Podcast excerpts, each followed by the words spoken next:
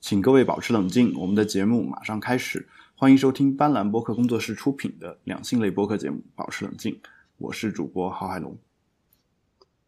我是主播艾瑞卡。好，那个我们继续发布通知，从我们上个月开始呢，我们保持冷静的 RSS 订阅链接呢，已经改成了斑斓点 show 斜杠 keep calm 点 RSS。b a n l a n 点 s h o w 斜杠 k e e p c a l m 点 r s s 啊，如果你使用播客客户端在订阅我们的节目，请使用我们新的订阅地址。原有的订阅地址呢，将在七月中旬失效。如果你在使用苹果官方链接订阅我们的的这个节目的话，原则上是不受影响的。但是呢，我最近已经发现了一些苹果官方订阅的一些问题，所以呢，也不妨使用新的链接重新手动订阅。我们的这个旧有的订阅地址呢，事实上从这一期节目开始已经不再更新了，是吧？所以请大家务必通知周围的亲朋好友，如果他们也在听我们的节目，请他们跟你们做一下同步。呃，这个呢，今天是我们节目的第四十二期啊。那么我想问一下艾瑞卡，你觉得我们的节目在他们听完之后会推荐给他们的亲朋好友吗？推荐给基友应该是很有可能的吧。嗯，但我我是觉得，就是说，其实有时候，嗯，我们在亲戚当中吧，就是不是说朋友当中，就在亲戚当中，其实你要推荐一档这样的节目的话，有时候还是挺挺难以启齿的一件事情。就是对于一些人来说，包括我自己，就我我我现在其实虽然我知道我妈可能知道我有这么一档节目，但是我首先呢，我怀疑她不会听。然后呢，我自己呢肯定也没有主动给他推荐过。啊，他我不知道他他也许他听过啊，我不知道他听过之后会心里会怎么想，是不是觉得我儿子终于长大了，很多事情也不用我教了都知道了啊。但反正有有这样的一种啊一一种感觉吧。就反正我是觉得就是在中国的亲属当中交流两性话题的这个事情还是非常非常的少见的或者罕见的吧。就就对，就有这么一个。啊，情况是吧？所以就是，嗯，你妈怎么了？没有，我妈就是每次回去就要特别含蓄的告诫我，不能有婚前性行为，你知道吗？啊，就是那种，嗯，呃，装作大家都不懂，然后特别纯洁的，然后一定要你知道非常委婉又含蓄的表明，然后听着我心里真是想一直在发芽。对啊，你你你内心深处肯定有一句。有句呼喊，就是有话就不能直说，对吧？对呀，就虽然说了你也不听吧，但是还是该直说还是要说，是吧？就这个意思。对呀，一定要表现的特别听听话嘛。嗯，好吧，然后这也是其实是我们就是国内就是性教育的一个欠缺嘛。就由此呢，其实我也想谈到一个问题，就最近有一则新闻，这新闻呢，我觉得作为我们这个节目，无论如何还是要报一下，就是。呃，HPV 的这个疫苗在国内现在获得批准了，也就是说，以后大家呢是可以就是在国内打到这个宫颈癌的疫苗的，对吧？这个对，而且这个疫苗，据我之前的一些了解，好像说最好是能越早接种越好吧，就九岁到二十五岁之间，对吧？越早对 对，我我都已经过了适龄了，对，越早接种越好啊，就。之前呢，有国内的朋友去香港打这个 HPV 的疫苗的，但是呢，啊，现在呢，终于国内可以打了啊。至于你在国内敢不敢打，这个可能你还得自己再考虑一下。但是至少我们现在这个已经获得批准了嘛，在国内。然后呢，这事儿呢，我们也其实想想说一下啊，就是因为哦，网上有一些网友啊，就说这个东西经过十年的审批，在中国终于获得批准了。啊，其实我跟这些网友有一个同样的好奇，就是这十年他究竟批了个什么？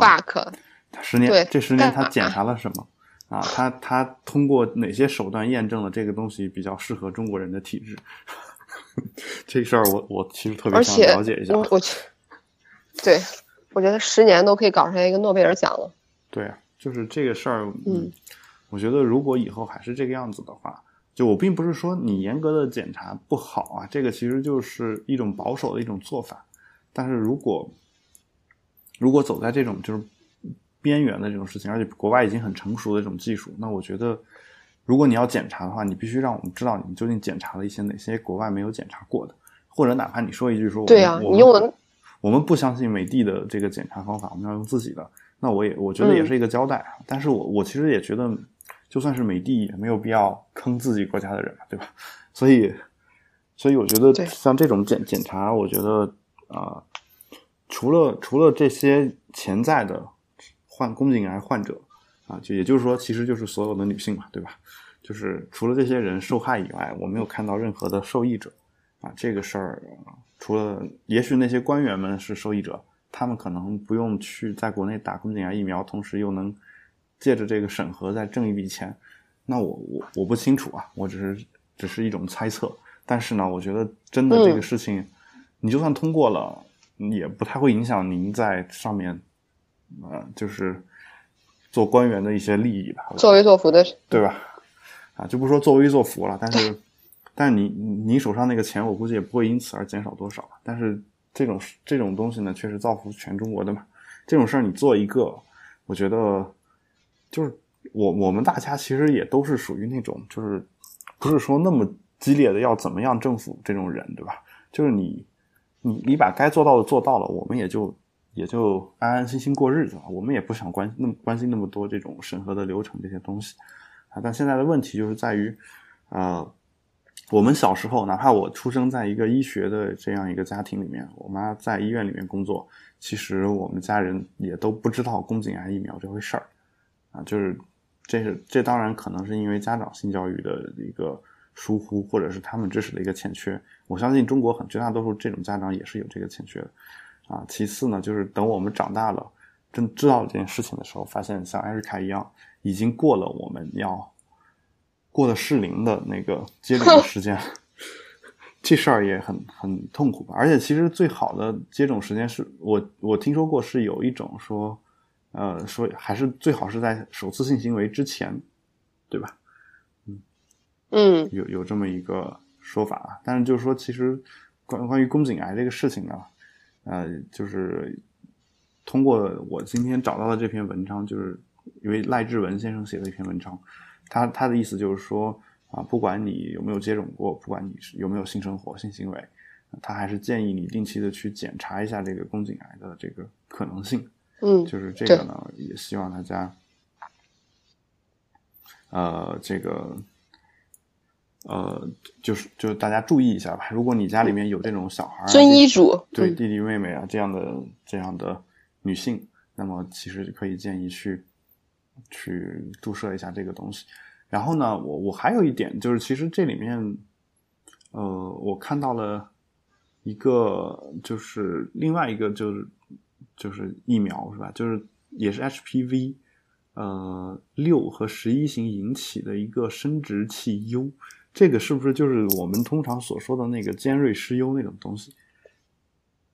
是的，就那种东西是吧？而说保护期长达五年。那也就意味着，是不是说有时候男性也需要接种一下这个东西？可能，可能这个我其实并不太清楚啊。就是这这这篇文章里，男性通常感染了 HPV 也没，他不一定会发病。对，不一定会发病，是吧？但是我我是对对对，但是他会，我是记得说这种哎尖锐湿疣类似这种病的话，可能会有一些这个就是没有办法根治的这样一些问题，就是。如果这这个东西如果有了疫苗的话，我相信对于某些啊经常在外面进行各种性生活的人 来说，可能是个好消息啊。就是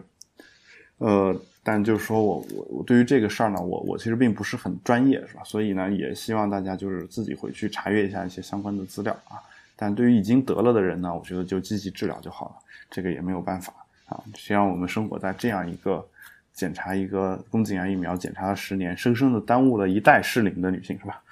耽误了时代也可能，对 对吧？就是每年都有一代人是要过了这个，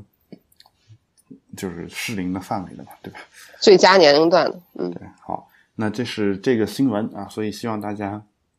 嗯，就是我我我不是鼓励大家去接种啊，我是希望大家能够去关注一下这件事情，就如果。如果你们觉得需要的话，那么你们就可以去看一看。然后那个，呃，今天我们要聊的就是第二个话题呢，其实就是一个就是最近网上也比较火的一件事情，其实是上个月的一个事情。但是其实我我听说，包括我在各大这种呃传播性知识的这样的一些播客呀什么上微博上面看到，已经是这个月的事情了。就是我看到有一些这个呃老师，尤其性学的老师，在演讲的时候已经开始讲这个案例，就是这个武汉大学学霸约炮事件，约炮事件。我不知道这个艾瑞卡对这个事儿有什么看法啊？就是，反正我我自己一开始觉得这事儿没什么，就大学里面难道还不让约炮了？我觉得这管的也太宽了，对吧？就这事，而且我而且我当时油然的产生了一种敬意，是吧？能把自己这方面的生活和学习都搞好的人，至少在我周围并不是那么多。就是虽然虽然人大学习成绩都还都还不差啊，但是一边。约炮一边学习啊，学的这么好的啊，也并不是很多，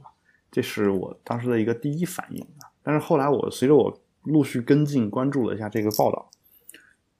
其实也就是看了一篇这个深度的这个文章啊。这个文章呢，我们也会把链接放到我们今天的 show notes 里面啊。就是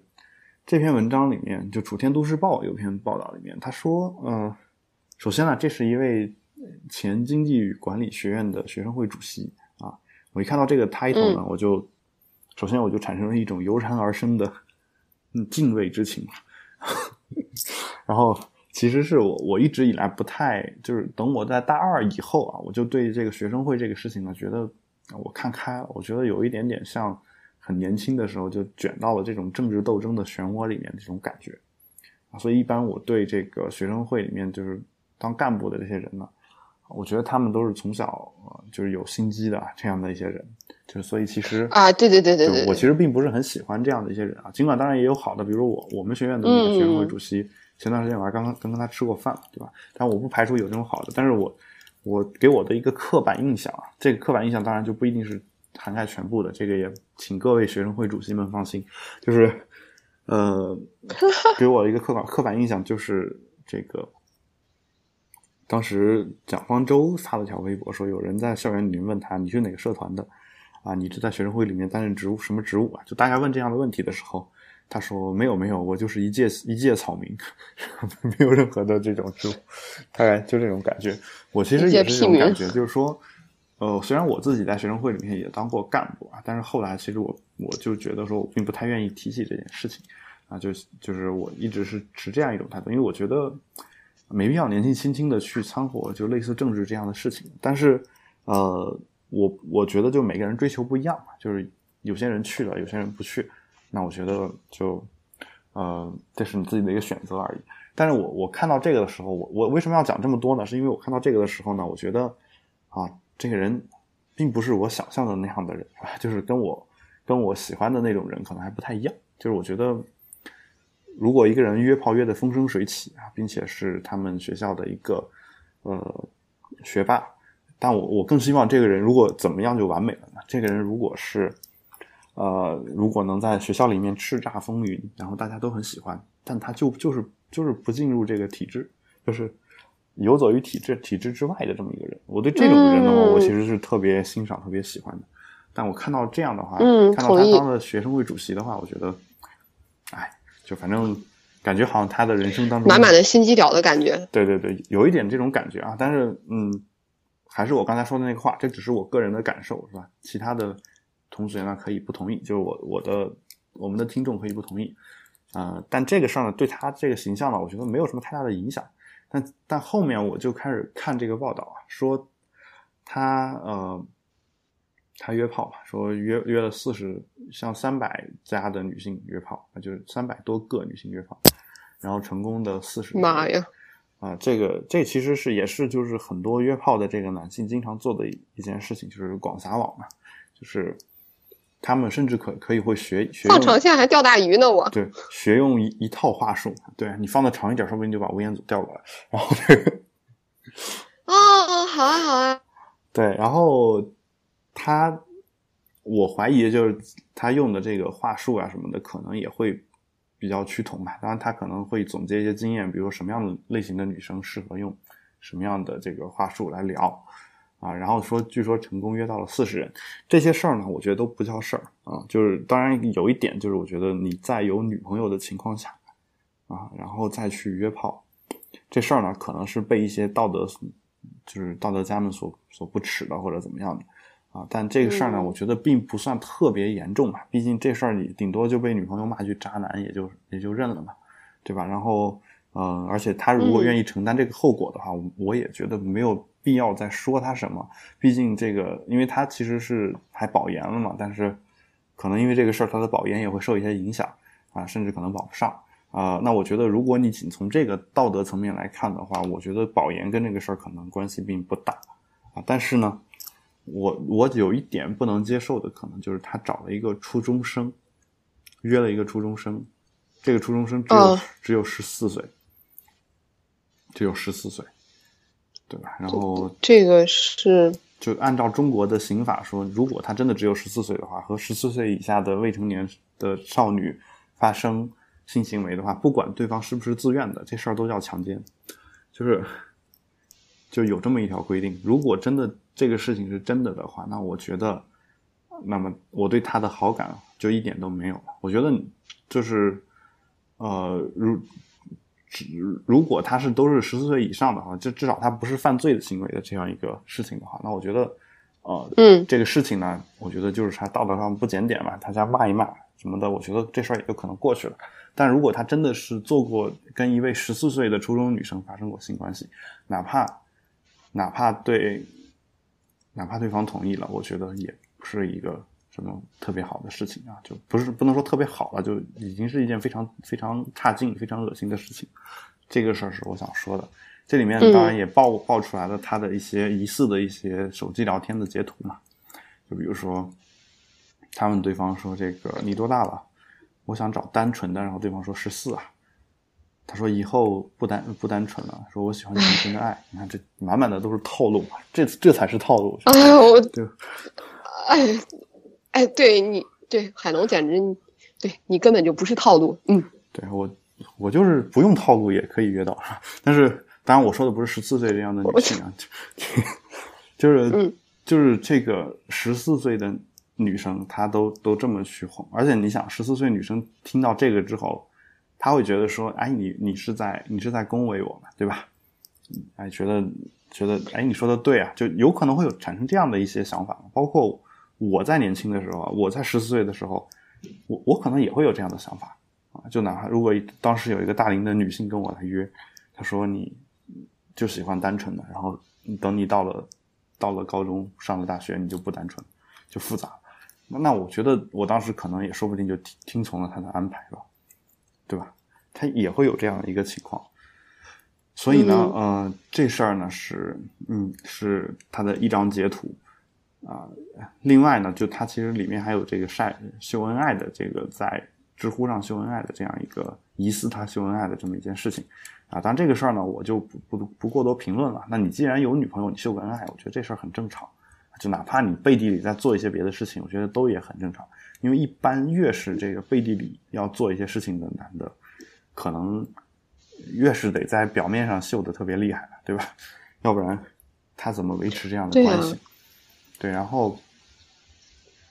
然后他写了一封道歉信啊。这个道歉信我也得说，就是他说他自己与多名女性发生了不正当行为，啊。这个这个话呢，应该是报道里面给改写的。他说的是错了就是错了。我确实在和女朋友发生关系以外，与其他女生女性发生过关系。啊，他说，但他必须声明，没有和十四岁女性发生过关系。就是这个时候，他愿意为此声明承担法律责任。那如果如果这事儿是是这个真的的话，那可能他也并没有我们想的那么不堪。就反正就就这个事情，其实已经变成一个罗生门，就是每个人都有自己的一套说法。究竟哪个事情是真的，哪个事情是，呃，假的呢？我其实已经就我作为非当事人呢，我是其实没有办法去判断的。当事人可能自己心里清楚，但是他说出来了，大家也未必相信他，对吧？然后他说他放弃研究生入学资格，啊，我觉得就就这个事儿其实是很奇怪的，就是这个人做了错事儿，还是做就哪怕做了错事儿啊，这个。我觉得这里面唯一可以因此而取消保研的，就是跟他他跟十四岁女性女生女女生发生关系这件事情。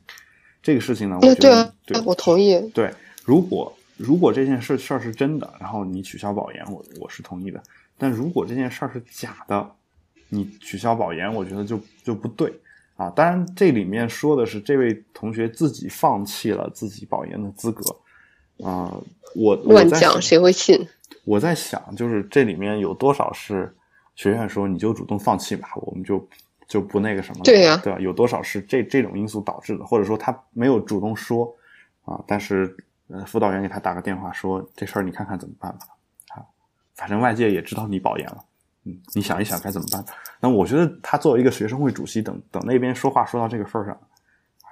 都不用说什么，他自己就会就会就会去去承担这个事儿。对吧？所以我觉得，但啊，刚才那段话纯属我自己虚构和意淫啊，可能没有发生过，对吧？然后那个，请各位不要就是不要瞎猜想啊，也不要不许联想，不许联想，对吧？然后这个对，不许联想，不许联想，对，这是这样的一件事情。然后呢，呃，后面呢，这里面其实有一就有一大堆这个。其他的一些截图啊，包括他跟他的这个之前的炮友们的一些这个嗯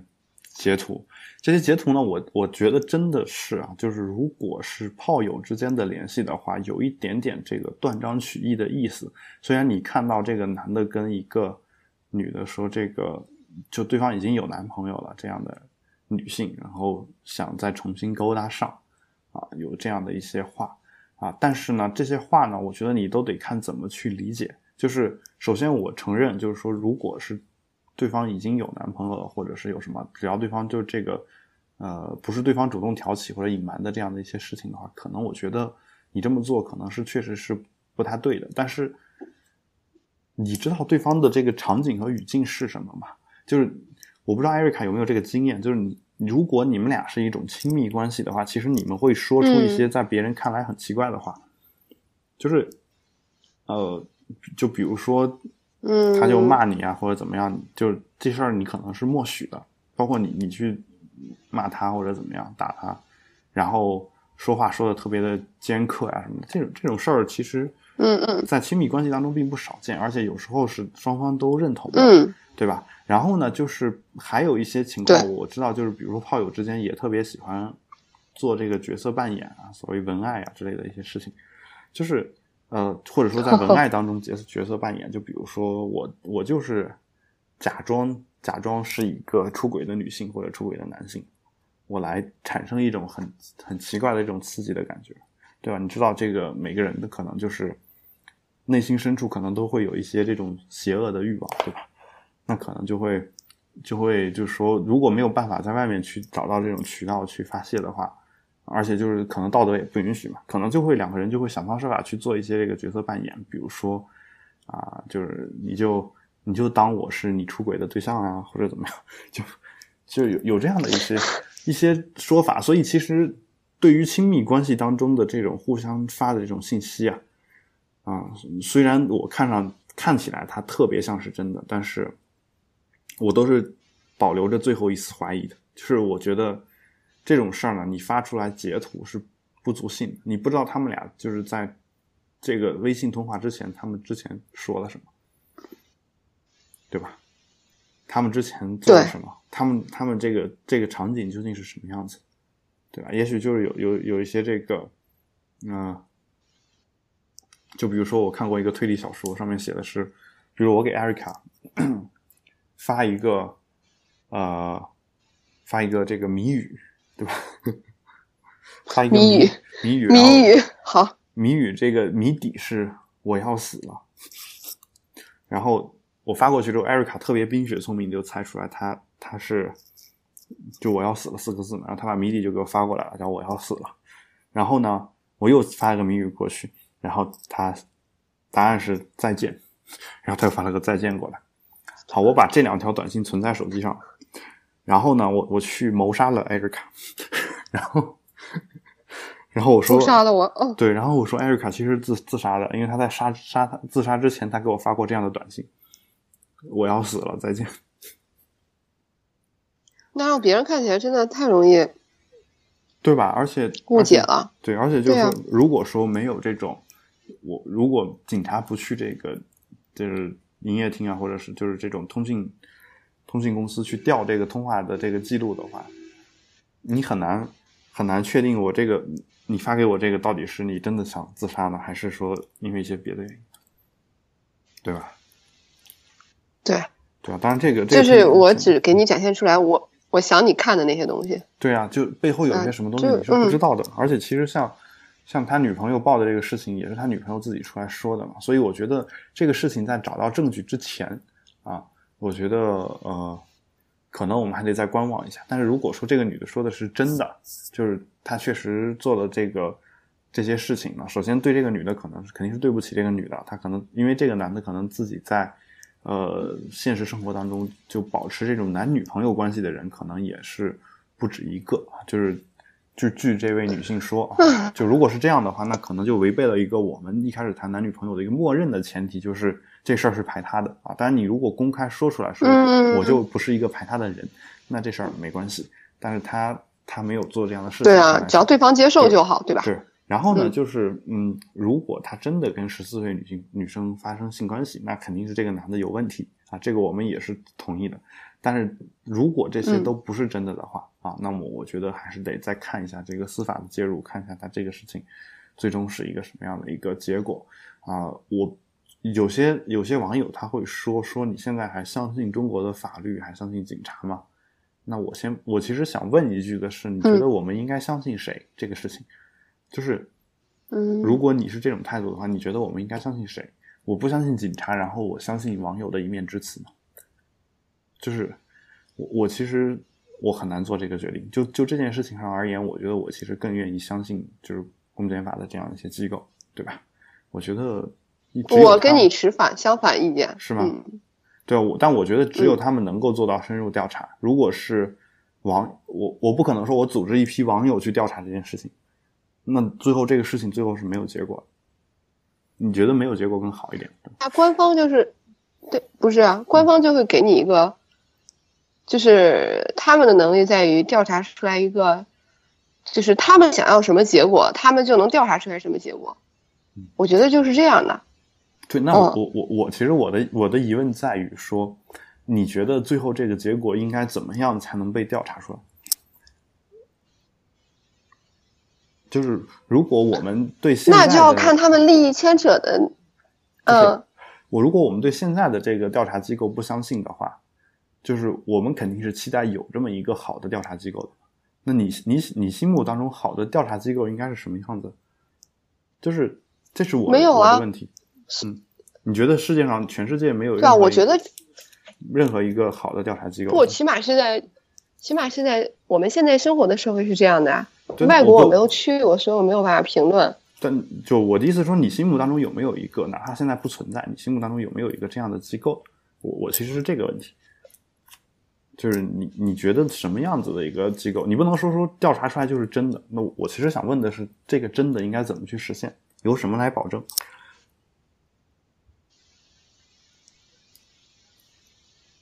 我没有想过这个问题，但是我只知道现行的是不可信的。对我，我其实是这样一个意思啊。我觉得就是说，嗯，哪怕现行的有诸多的问题，就是我们在遇到问题的时候，我们去质疑它，去去反对它，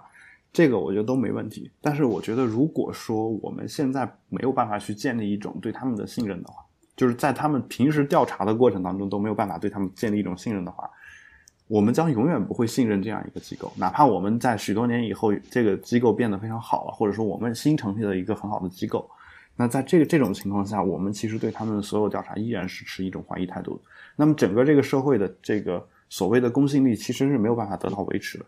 啊，就是好比说，现在就是一个没没有公信力的社会啊，好比说冲突的医疗医患的关系，现在这么的冲突，对吧？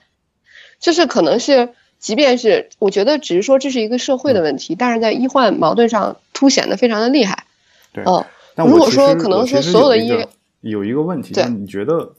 你觉得就是在国内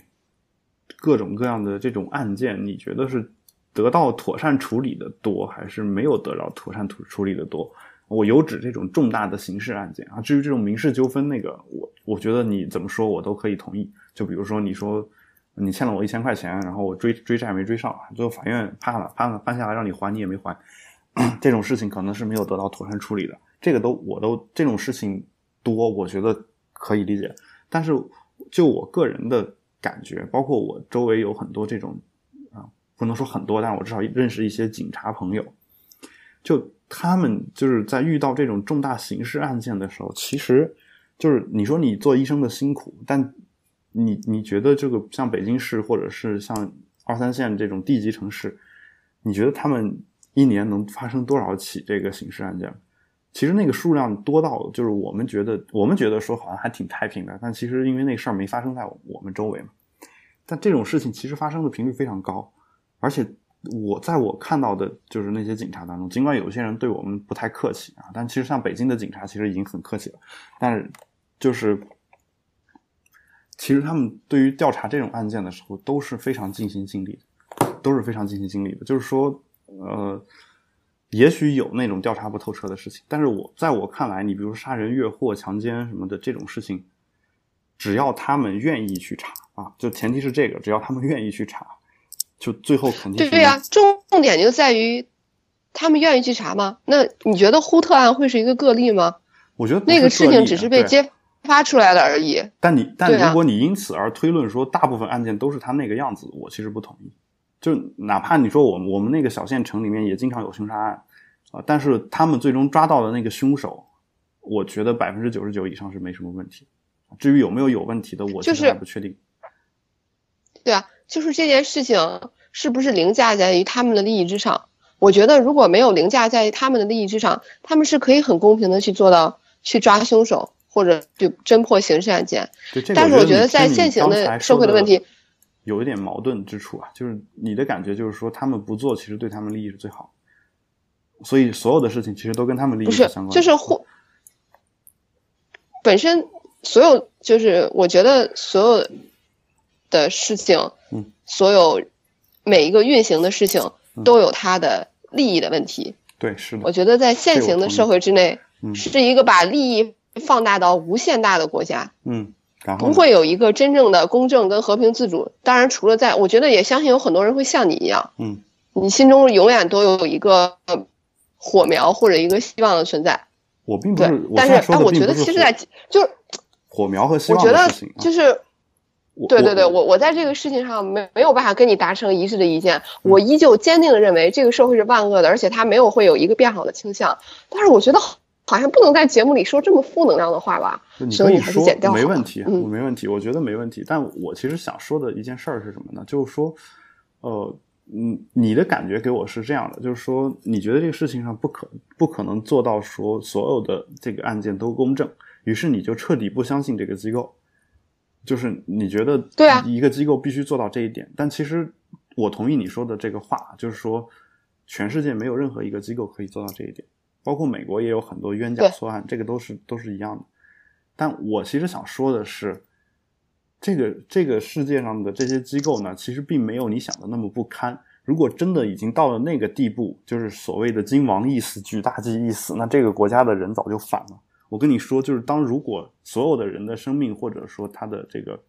就是切身利益都受到伤害的时候，这个这个就是。政局虽然我说我们中国人软弱，但他是没有办法维持的。跟你说，这是我的一个观点，就是他还没有到那个份儿上。就至少我从我周围的司法实践来说，就是说你说的这些案件都是就是不公正啊，或者什么样的案件，都是因为新闻把它给报道出来了。新闻肯定是去报道这些反常的现象。如果如果有一天新闻开始报道说这个案件居然得到了公正的审理。如果开始报道这种事情的时候，那我觉得这个国家才是要吧。就是你明白我的意思吗？就是说，所谓人咬狗，狗咬人不是新闻，人咬狗才是新闻嘛。就是狗咬人是经常出现的嘛。就今天北京路上有个人被狗咬了，这事儿我觉得每天都有，但是没有见新闻报道过。但是如果是你去把狗咬了一口，然后被我拍下来，那我可能发到网上就是一个啊，至少也能红个两个小时吧，对吧？有有这么一个情况，就所以其实其实你所谓那些冤假错案，我都是同意的。但那个那个东西，如果占到了我们国家所有司法案件当中的多数的话，那这个世界早就不行了。这是我的一种态度。但但如果它不是多数的话，那我觉得在在可以相信他们的情况下，在我明确知道这个司法机关可能跟这个学生没有什么直接利益的情况下，那我觉得是可以去相信他的，是可以去相信他的。而且还是我那句话，如果你打算在未来的时候相信某一个机构，而你现在不相信的话，你必须很明确的告诉我们这两者之间的一个区别。而根据你刚才给我的一个。这样一个说法呢，你就你觉得其实这个世界上没有一个完美的机构，而你内心其实追求的是一种完美的机构。那我跟你我跟你态度是一样的，就是我也追求完美的机构，只是说当它趋近于完美的过程当中，我我会相信他去越变越好，或者说我会他在做的他好，他在做的他好的那一部分当中，我会倾向于相信他。比如说他判了一百起案子，九十九起都是对的，有一起是错的，那起错的当然是十恶不赦的，是非常非常让人。难受的，尤其是如果遇到这种杀人案这种事情啊，如果你说赔个五百块钱这种案子判错了，我觉得错了也也可能不会造成太大的这种影响，顶多就是当事人稍微不爽一下。但是如果真的是杀人案的话，可能是很有问题的。但是我愿意在其他的九十九种情况下相信他，这是我的一个态度。你明白我的意思吗？明白了。嗯，就是我我我一直是这种态度，因为我觉得。如果现在的法律或者现在的机构公检法机构，我们不去尊敬他们的一个权威性啊，就至少在没有明确证据的情况下，我们不去尊敬他的一个权威性，那么在以后我们真的到了我们心心目当中想象的那个好社会的时候，啊，就你相信了这个机构，但是会有越很多的人跟你一样，就是他用你现在的理由去质疑那个时候我们心目当中好的一个东西，就是。我并不是说要站队，或者说要用什么主义打倒什么主义，我没有这个意思。我的意思就是说，如果他是朝着我们心目当中好的那个方向去的，那我觉得应该去支持他。然后，如果在在某一些事情上，我们是可以相信他们的，那么我们就应该去相信他。啊，就你如果是为反对而反对的话，那我觉得有一个可能性就是说。嗯，就就像美国的这个黑人一样，就说我我就想建一个黑人共和国，我要把白人全部都赶尽杀绝，啊，他们虽然有做的对的地方，但是他们至少对我在某一个时刻、某一些事情上他做错了，所以他他们所有的都应该抹杀，不应该存在在这个世界上。那我觉得其实有可能是有这样的一种感觉的，而事实上就是，如果中国的现在的司法机构全部都撤了的话，其实这个社会变得会会更加的糟糕。这是我的一个态度。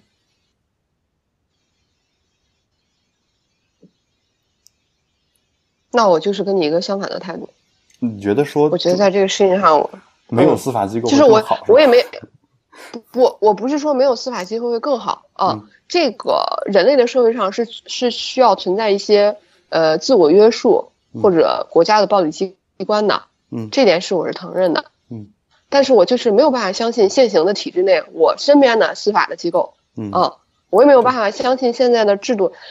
制度的问题在于说，我没有，我也不去评论它的好与坏，对我只是为了生存在这个世界上而已。对我我的意思就是说，这就是我现在生活在国内的目的，我只是是为了生存而已。对我对这个国家不抱有任何的希望，是吧？那但我也不能说我我对，对我我我哎，这个会不会删掉啊？这个不会删掉，好像说的太多的真心话了。嗯，对，没关系。但我我的意思就是说，没有没有办法。对，当你的至亲，当你的至亲好友遭受到了这种不公正的待遇的话，我不确定你还能不能够在节目中，然后说出来这种呃，对于所有事情都有好的憧憬的想法。但是当我的至亲受到了这种不公正的待遇之后，我没有办法相信现行的体制，我也没有办法对上好的希望。但是我现在能做的，就是在现行的体制之下生存下去。你是哭了吗？好像是。就我，我其实并不知道这个事情对你会有那么大的影响啊。就就是说，如果真的是你的知心好友有这样的事情呢，我表示抱歉。就我没有任何责怪你的意思，就是可能是可能是有一点有一个接入点，就在节目中有点宣泄，但是我觉得这可能不是一个好好主播的。没关系，没有关系，没有关系。我我觉得是这样的，如果你自己心里面有觉得任何的委屈的话，那我其实我觉得我倒宁愿是说我们这个平台能够把这个事情都爆出来。这其实跟我刚才说的并不冲突。我觉得如果真的有你刚好撞上了那个那些事件，然后给你或者你的家人或者你的亲朋好友造成了一些困扰，那我觉得你应该在节目当中说出来，应该让更多的人知道这件事情。包括我自己，我并不是说像你那样的说我的知心好友就没有这样的事情，只是说真的都是我的那些知心好友们都逆来顺受了。那我其实内心当中也也明着对他们的一种不平，比如说像我自己的亲戚里面就有因为吃三聚氰胺的奶粉而去世的。那那这种事情最后其实。其实他去世的时候，其实还三聚氰胺这个事情还没有爆爆出来。那等到爆出来以后，其实这件事情大家早就淡忘了。那我所能做的是什么呢？我所能做的就是，我我自己不吃国内的任何的这种奶制品，就是国内的像蒙牛啊、伊利啊这种厂厂家出的，包括三鹿当然就不用说了，那个已经没有了。就之前查出过三聚氰胺的这种牌子，我都不去吃。然后我也会号召号召我周围的人去抵制。我见一个，我就会跟他说。这个我就会跟他说，而且每次每次他们给我买到蒙牛的雪糕送给我的时候，我就我就不吃。他们也许会觉得我有点怪，但是呢，我觉得我不是怪，而是我没有那么强的忘性而已。我觉得这个，我觉得必须要通过我们的身体力行，让让那么一家或者两家这种企业真正的承担到他的责任，然后这个国家的人或者说这个国家的企业才会慢慢的变好。啊，然后这个国家的人也才会因此而意识到，原来我们对于一些人的态，对于一些事情的态度是有用，对于一些人的态度也是有用，这是我的一个态度。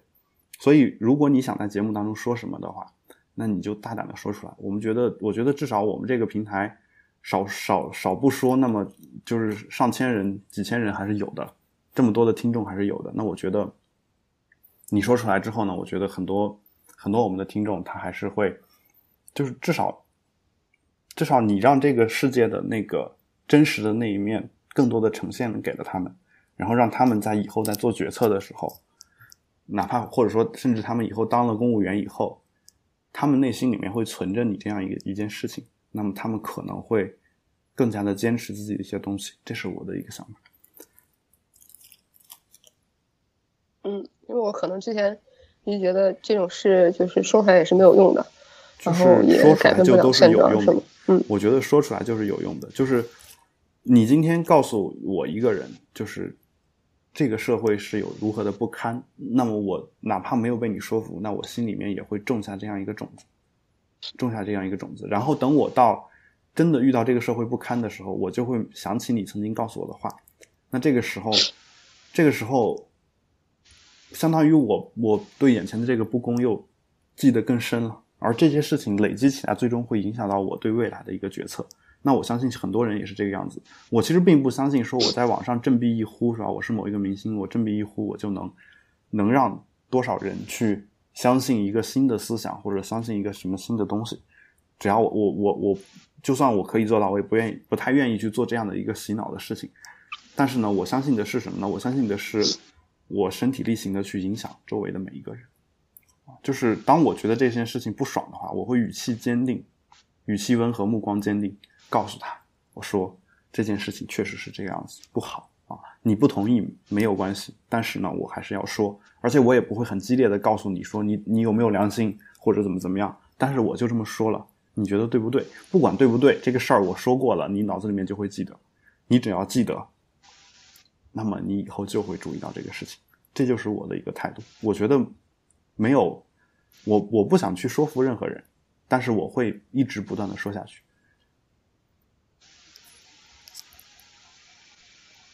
嗯嗯，好吧，这个 我觉得，我觉得对，因为对，嗯，唉，对，可能待业太久了。啊，真是特别的不好意思啊，没关系。让节目的中间出现了这样的事情，就是我我们我们主持的节目，嗯，对我我的我的我的我的父亲现在就是这样一个处境，嗯，对，终于有有有这个主持人哭了，是吧？这个我其实还啊，就是我我我其实一直以来是一个就是相对来说还比较温和的一个人，我我没有想到我我说说到一些话，居然能把。合作的主播都说哭，其实这是我没有没有料到的一件事情，就是这是我主持这么多年的入时刻了，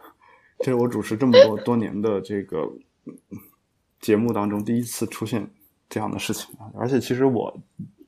我真的就是觉得女性一哭了，男的就一点办法都没有，真的。唉，就唉，就是而且而且就是在你你哭的这个已经被我搞的，这个过程当中啊，其实就是我我们内心深处的呼喊就是。我该怎么办？就是，就我也不能说，我也不能说我说你听到了，就你你你你那个，你赶紧就别哭了或者怎么样。但是我又不知道该怎么安慰啊，我我不清楚这是所有直男的通病，还是说是哦像我这样的人的一个毛病。其实我、我有时哦，候原来直男真的是这样的呀。嗯，我我其实并不会不会安慰人，你知道吗？就是有时候我安慰的会特别硬、特别假，以至于被安慰的人已经感觉到我在安慰他，然后他会 他会觉得说：“哎，算了算了。”就这个这事儿也是一样的，就是其实因为毕竟我们都算聪明人，然后也也算是能说会道的，但你真的要能说会道的把这个话说出来之后，大家就觉得会会很假。包括别人安慰我的时候，有时候我也会有这样的一些感觉，就是他过来说说好好的，一切没什么大不了的，喝杯酒，明天又是新的一天啊，类似这样的话说完之后呢，哦，套路王，那我我我听着就说，我说这个难道不就是我安慰别人的时候常用的话吗？所以其实你你也就是过来安慰一下我而已啊，你又没有办法解决我实际的困扰啊，然后我就会内心的觉得就是说，对，愈发的委屈或者怎么样啊，然后哦，就是这是我最早的一个想法，但是后来我慢慢的也就学会了说，我说其实别人能过来说这么一句话，他已经是已经是对我的好了，就是其实他没有义务去帮我去做这件事情啊。就但我不是现在说要要怎么样你啊，但就我我自己而言，嗯我觉得，嗯，就是后来我慢慢的说说说了总比不说强吧，就是就是他如果一声不吭的就走了，你可能会更痛苦啊。就所以，我其实。其实我我我想表达是说，我其实有时候不太能拿捏得住这个安慰人的一个度啊。有时候有时候我自己也会遇到一些事情委屈的时候，其实那个事儿我已经过去了，但是周围的人都觉得这个事儿不应该想象像你自己那样的不在乎，然后就一个劲儿的过来安慰你。结果这事儿呢，本来你五分钟就过去的事儿，结果安慰了你一天，